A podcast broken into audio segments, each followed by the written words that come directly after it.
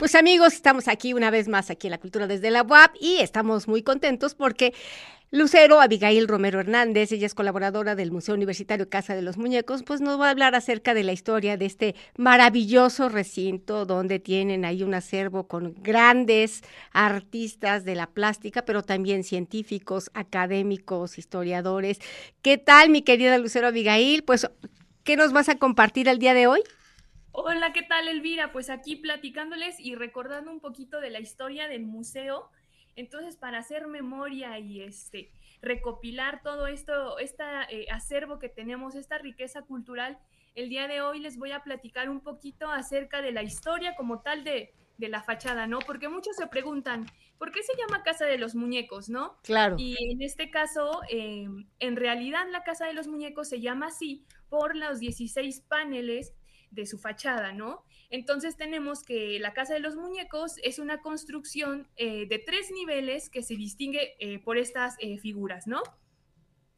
Tenemos también que el dueño de esta mansión fue el regidor y capitán poblano Agustín José de Obando, Cáceres Ledesma, Núñez y Villavicencio, quien compra el, el predio en 1784 al conde de Castelo y manda a construir la casa. El conde de Obando, por eso al puente se le llama puente de Obando.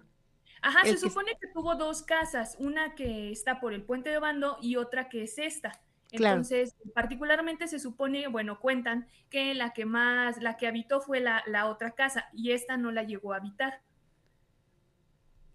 Sí, adelante. también eh, los muñecos son, como les decía, ¿no? 16 figuras humanas casi de tamaño natural, masculinas, semidesnudas, en actitud grotesca. Eh, con gestos y posiciones ridículas y extravagantes, ¿no? Entonces aquí vemos unos, eh, los detalles un poco de los, de los muñecos que logramos apreciar desde la fachada. ¿A qué se debe esta estética, digamos, un tanto burda y que rompe, ¿no? Con los esquemas estéticos de ese contexto, porque además, pues no está en cualquier lugar, ¿no? No está en un lugar escondido, sino está mero en la fachada y que precisamente todo mundo ubica este, la famosísima casa de los muñecos. Pues mira, se supondría que eh, está aquí la, como la leyenda, la, la, teoría más... Eh, como leyenda urbana. Exactamente, que dice que era que el conde de Obando eh, mandó a construir la casa burlándose de los concejales que impedían que se hiciera esta construcción más alta que el palacio municipal. Entonces es una burla a estos concejales que se opusieron a, a esta construcción, ¿no? Entonces Em, se logra, se piensa que estas posiciones, estos atributos eh, logran representar a estos, a estos eh, concejales que se oponían, ¿no? Entonces esa es como la versión más popular. Y pues ya quedaron a la postre, ¿no? Hay parodiados en estas imágenes, ¿verdad? Exacto. Y tenemos aparte otra eh, teoría, pero es ya más fundada claro. del historiador Erwin Walter Palm, que nos dice que eh, representan los 12 trabajos de Hércules, ¿no? Entonces, aquí en el museo tenemos también una sala dedicada a la explicación de estas teorías, de los usos de la casa y que posteriormente ahorita les voy a explicar, ¿no? Adelante, Abby. Eh, y pues nada, tenemos que el origen de las colecciones también, eh, el acervo que se, que se expone actualmente, tiene tres orígenes, ¿no? El primero es del Colegio del Estado, que es los inicios de la institución, ¿no? De la UAP.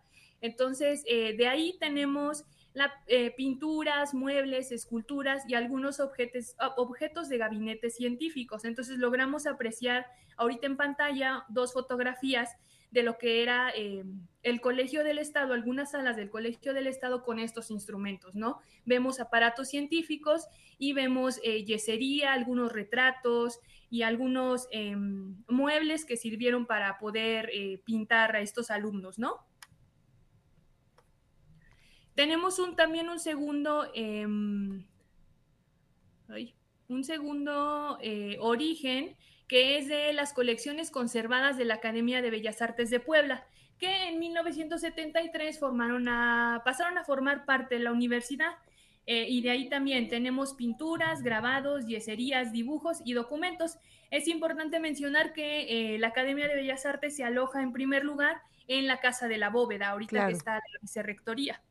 Entonces igual aquí les presento algunas imágenes en donde se ven en sus patios yeserías, pinturas. Entonces, sí tienen una historia estos, estos recintos culturales. Sí, que se, conocía como la Pinacoteca. Claro, sí. Y por último tenemos un tercer em, origen, ¿no? Que es el del Museo de Antigüedades y Conservatorio de Artes, que eh, fue creado en 1828 por el poblano José Manso.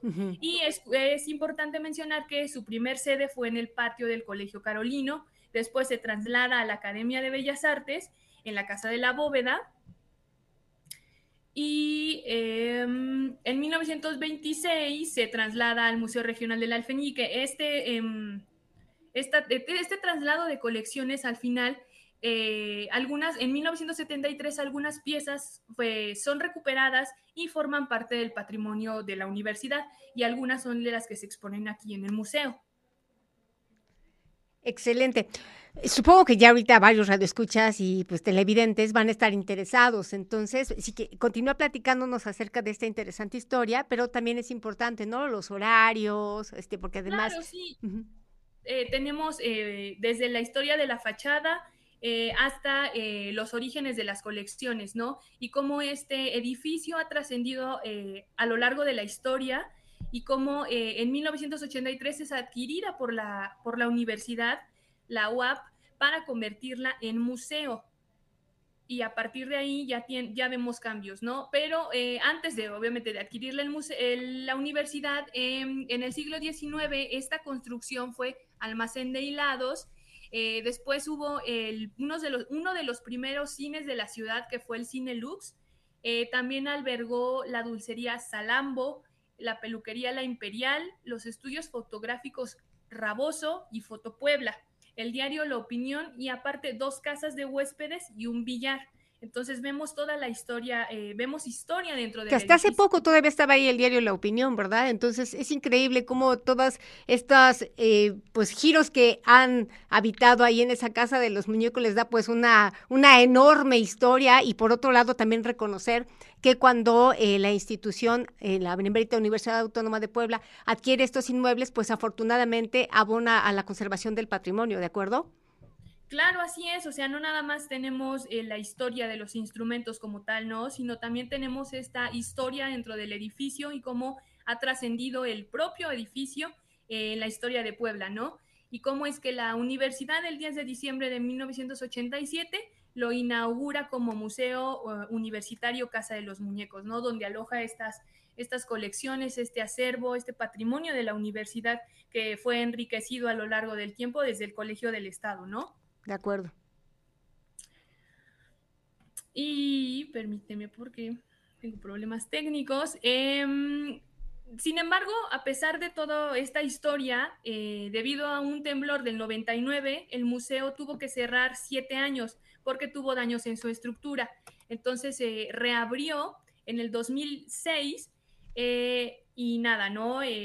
Eh, tenemos los trabajos ya de restauración y se abre en el marco del 50 aniversario de la autonomía universitaria. Entonces ya vemos una reestructuración del edificio y del acervo también. Em, desde su inauguración hasta ahora, el Museo Universitario se convirtió en un espacio cultural, como les decía, que alberga la riqueza artística y científica de nuestra universidad, ¿no? Desde luego. Entonces tenemos aquí eh, como les comentaba, ¿no? El museo está abierto para todo el público en general, para los estudiantes, eh, de lunes a domingo, de 10 a 6 de la tarde. Oye, y bueno, al tener a tantos artistas tan importantes ahí, eh, pues expuestos en la maravillosa obra pictórica que se expone y se preserva en el museo, ajá, eh, bueno, obviamente esto implica una, pues, una generación de interés en diversos públicos. Eh, ¿Cómo se han dado estos procesos de la curaduría, la conservación, las exposiciones que se van llevando a cabo? Pues tenemos eh, en la parte de abajo, en la primera, en la planta baja, tenemos lo que son las exposiciones temporales, que vemos a artistas emergentes como consolidados ya y como em, colecciones de la universidad que también eh, a lo mejor no tenemos oportunidad o espacio de exponer el, en, la, en las salas permanentes y tenemos esta oportunidad de traerlos a las, a las salas temporales, ¿no? En el primer piso tenemos todo esto de aparatos científicos que abarca ópticas, eh, física, química, medicina incluso, ¿no? Y, el gabinete de, de, ciencias naturales. Y por último, el segundo piso que tenemos eh, colecciones de arte del siglo XVII hasta el siglo XXI, ¿no? Que tenemos hasta eh, de Miguel Cabrera, Juan Tinoco, hasta... José Lascarro Toquero. Claro, hasta Rufino Tamayo y, algunos grabados de Dalí, ¿no? Entonces tenemos toda esta transición eh, de la pintura en Puebla y de la pintura internacional incluso, ¿no? Entonces tenemos una gran riqueza eh, universitaria y poblana, ¿no? Y pues no hay nada más que decir. que nos visiten. Excelente. No sé si nos vas a compartir alguna otra información, Avi. Eh, sí, mira, tenemos ahorita para invitarlos eh, en una conferencia eh, la próxima semana, miércoles, que es los cambios en el consumo hídrico, Puebla en el siglo XIX, que lo va, va a exponer la, la, doctora Mayra Gabriela Toksky, que es docente e investigadora del Instituto de Ciencias Sociales y Humanidades de la UAP. Entonces va a estar interesante. la tenemos a las 12 horas en el auditorio del Museo Universitario. Y como exposiciones em, temporales ahorita en, el, en las salas tenemos, eh, precisamente hoy se inaugura eh, la exposición de Revolución Mexicana, herencia fotográfica de los hermanos Cachú, eh, unos personajes vitales en la fotografía, en la historia de la fotografía, que nacieron en Michoacán, ¿no? Tenemos que nos muestran esta, em, estas em, imágenes de la Revolución Mexicana eh, nos da esta oportunidad de ver a las personas ah, en, ese periodo, ¿no? Entonces vemos unas eh, imágenes muy interesantes y que vale la pena eh, venir a, visitar aquí al museo. Esta exposición va a estar del, 28, del 18 de octubre, que es el día de hoy, hasta el 15 de enero del 2023. Entonces, para que tengan oportunidad de visitarnos. Pues si nos recuerdas tus redes sociales, ya para irnos despidiendo. tenemos el Facebook, Museo Casa de los Muñecos, en, Twitter Museo Unibuap, en Instagram Museo Casa de los Muñecos y también estamos en TikTok, entonces para que nos sigan, eh, sigan todos estos eventos y las colecciones y algunos datos que tenemos por ahí.